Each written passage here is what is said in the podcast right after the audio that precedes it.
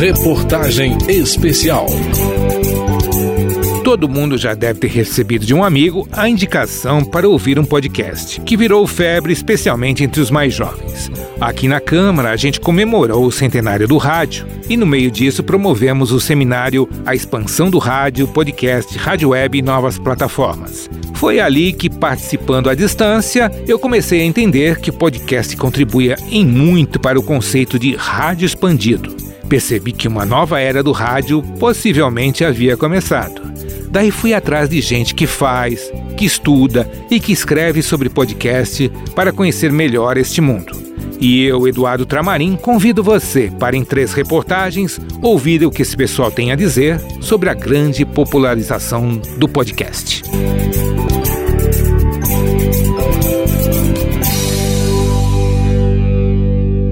Hoje a gente está vivendo esse momento que eu chamo de utopia do dial infinito. É um momento que a gente pode ouvir rádio de múltiplas formas, em que a gente não fica restrito a uma dieta midiática local. O rádio hoje transborda das ondas hertzianas para mídias sociais, telefone celular, TV por assinatura, serviços de streaming, vários dispositivos que oferecem a possibilidade de consumo dos conteúdos radiofônicos. Hoje em dia você tem acesso à rádio do mundo inteiro. Você pode ouvir via internet ou aplicativos emissoras de outros continentes. E a gente também pode recuperar conteúdos que antes eram veiculados em antena e que antes da internet se perdiam com aquela fugacidade que caracterizava o meio. Pode ser ao vivo e pode ser sob demanda, cada vez mais na forma do podcast ou na forma daquele conteúdo que está ali na página da emissora, que pode ser recuperado a qualquer momento. Esta fala é do professor de jornalismo Marcelo Kishinevski, da Universidade Estadual do Rio de Janeiro, que participou de nosso seminário. Para ele, a comunicação em áudio se transforma e se reconfigura. Ele diz que o acesso pelo meio digital democratiza ainda mais esses conteúdos de áudio e se estabelece uma espécie de compromisso com o tempo do ouvinte, que pode acessar o podcast na hora em que estiver disponível. Na verdade, o mundo inteiro pode ter acesso a qualquer conteúdo em áudio digital a hora que quiser, e se reconfigura a antiga relação íntima com o ouvinte. E muito disso se deve ao formato podcast, um meio de distribuição de conteúdo em áudio que pode ser acessado no celular ou no terminal do computador. O Brasil é o segundo maior mercado consumidor desse formato. É o que informa a Cisneros Interactive, uma das maiores empresas de publicidade em plataforma digital do mundo. E essa mídia digital tornou o rádio ainda mais importante do que já era.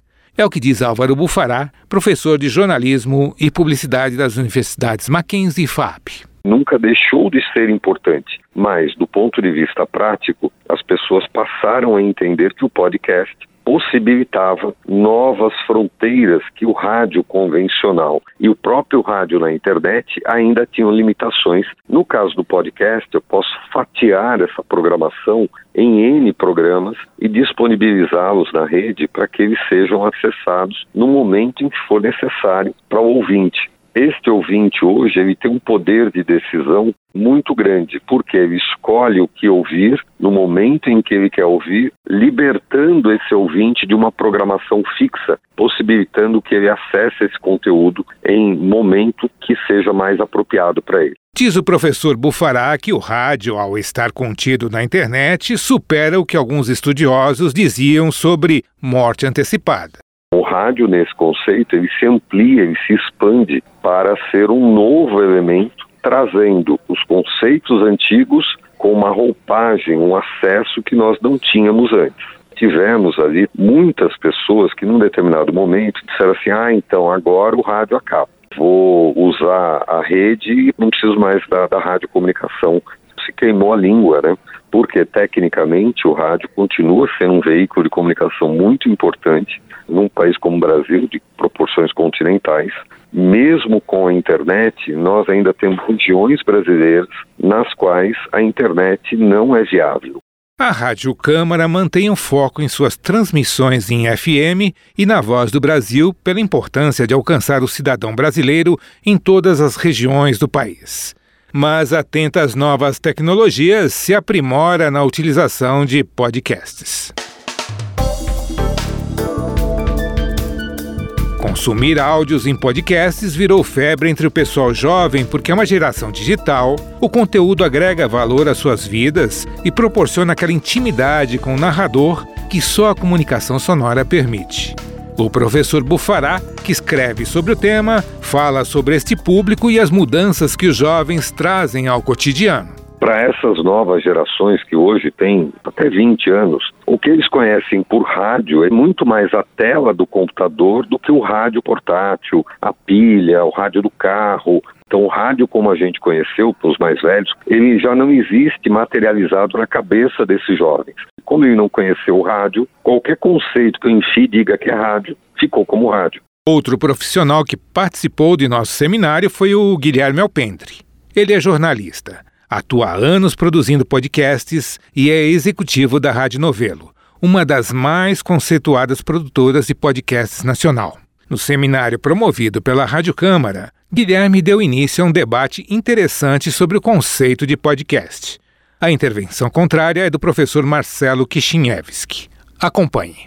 Eu nunca tinha nomeado o podcast de rádio rádio é síncrono e todas as pessoas ouvem ao mesmo tempo, podcast é assíncrono. Mas eu acho que é possível chamar tudo de comunicação radiofônica. Podemos avançar a despeito da polêmica de ser rádio ou não? Mas a versão que prevalece, a visão dos estudos radiofônicos no Brasil, o podcast é uma modalidade radiofônica. Você tem diferentes formas de fazer podcast, mas que não descaracterizam o conteúdo radiofônico por si. Para Guilherme Alpendre, o podcast é um espaço aberto para investimento em reportagens em áudio. Vejo claramente um futuro muito próspero para reportagem e investigação em áudio, especialmente porque o consumo de áudio está crescendo. Assim, o público leitor lê cada vez menos. Televisão é um veículo que perde força entre a juventude urbana. E o podcast ganha esse espaço. Então, esse é um lugar importante para o jornalismo ocupar como um lugar que você vai realmente conseguir falar bastante coisa para as pessoas. Nosso último personagem desta primeira reportagem é um jornalista que ficou famoso no ecossistema podcast ao realizar a reportagem em capítulos mais ouvida do país: A Mulher da Casa Abandonada.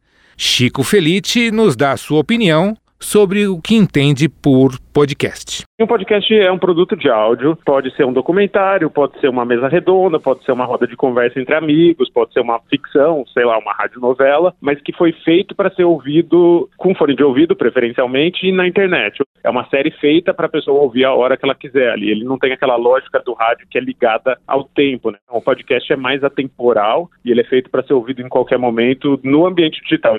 Para Felite, o podcast é estruturado pensando em áudio. Hoje já existem videocasts, incorporando a imagem ao áudio, mas muitos profissionais fazem uma clara distinção entre ambos. Ao final desta reportagem, é possível que você diga que o repórter não falou porque o podcast tem esse nome.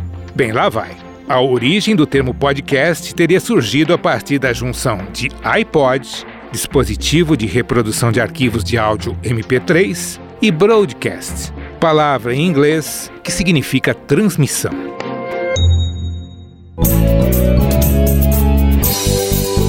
Eu te convido para ouvir mais o que tem a dizer o Chico Felite sobre podcasts e a Mulher da Casa Abandonada. E tem o podcast Projeto Querino, que também faz muito sucesso amanhã na segunda reportagem desta série. Reportagem especial.